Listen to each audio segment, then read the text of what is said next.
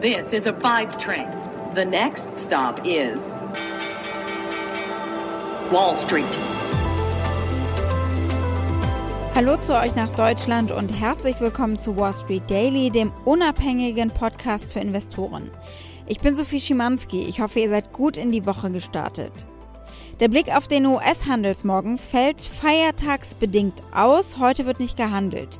Die Händler sind also im verlängerten Wochenende, aber nicht untätig deswegen, äh, sondern sie haben sicher ganz genau hingehört, was Präsident Joe Biden bei seiner Feiertagsansprache so gesagt hat. Gucken wir später auch drauf. Ein Blick vielleicht mal auf den DAX stattdessen. Der hängt recht unbeweglich im leichten Minus auf den Tag gesehen. Die Range, in der er getradet wurde, sind äh, bislang so 30 Punkte. Und da sitzt er gerade am oberen Ende eher für den Tag gesehen. Oberhalb von 15.640 Punkten.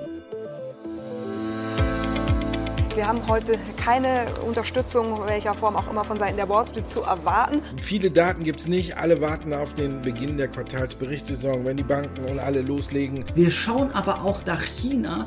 Denn hier trübt sich ein Stück weit die Lage ein. Wie beim Wetter, mal Sonne, mal Regen. Zumindest geht es dem chinesischen Fahrdienstleister Didi so. Jetzt hat die chinesische Regierung am Wochenende Didi den Stecker gezogen. Es bedeutet, dass die App gesperrt ist. Dazu kommen wir später. Das hat auf jeden Fall Auswirkungen gehabt, insgesamt auf die Stimmung. Unsere Themen heute. Also als erstes einmal der 4th of July, denn da hat Biden auch kurz über die wirtschaftliche Erholung nach dem Virusausbruch gesprochen. Einen Ausblick gibt es wie immer montags. Wir schauen, was steht diese Woche an, was ist marktrelevant. Gestartet sind wir heute gleich mal mit den ölfördernden Ländern, mal wieder oder immer noch mit äh, der OPEC. Da stocken nämlich die Verhandlungen um die Produktionspolitik. Sie hängen äh, vor allem eben an Saudi-Arabien. Chinas Uber sozusagen, Didi, ist ja gerade erst an die Börse gegangen, da haben wir auch drüber geredet. Äh, da haben sie von der chinesischen Regierung ausgerechnet einen ordentlichen Dämpfer verpasst bekommen.